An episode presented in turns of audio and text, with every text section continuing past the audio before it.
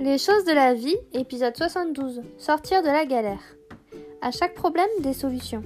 C'est toi et uniquement toi qui es et qui sera ton sauveur pour le reste de ta vie. Bien sûr, il y a les amis et les proches qui peuvent t'accompagner, mais c'est bien à toi de mettre un pied devant l'autre pour avancer. Un exemple facile qui me vient en tête, c'est l'aspect financier.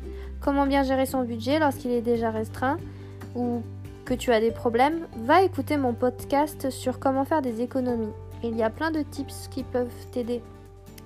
Sinon, si tu as des problèmes administratifs, rapproche-toi des personnes qualifiées et bénévoles de ton quartier ou de ta commune qui sont là pour pouvoir t'aider à faire les démarches.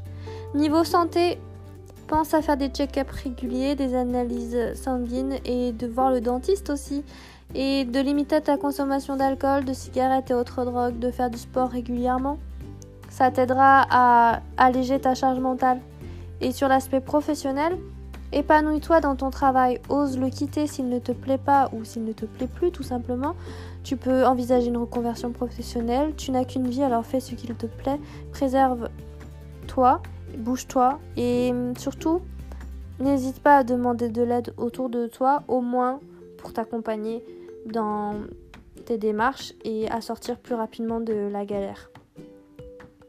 Alors après la galère en soi, on en traverse régulièrement par période, c'est assez cyclique et des fois ça tombe dessus comme ça, sans crier gare et hum, on a du mal à s'en sortir. Eh bien, il faut positiver, se dire que évidemment il y a toujours pire que soi, une situation toujours plus difficile que soi et que ce n'est qu'une période, mauvaise période à, passer. Et puis après la pluie, comme on dit, il y a toujours le beau temps, il y a les arcs-en-ciel aussi. Alors, dis-toi que tu vas y arriver, que si tu mets tout en œuvre pour t'en sortir, il n'y a pas de raison que, que la galère continue.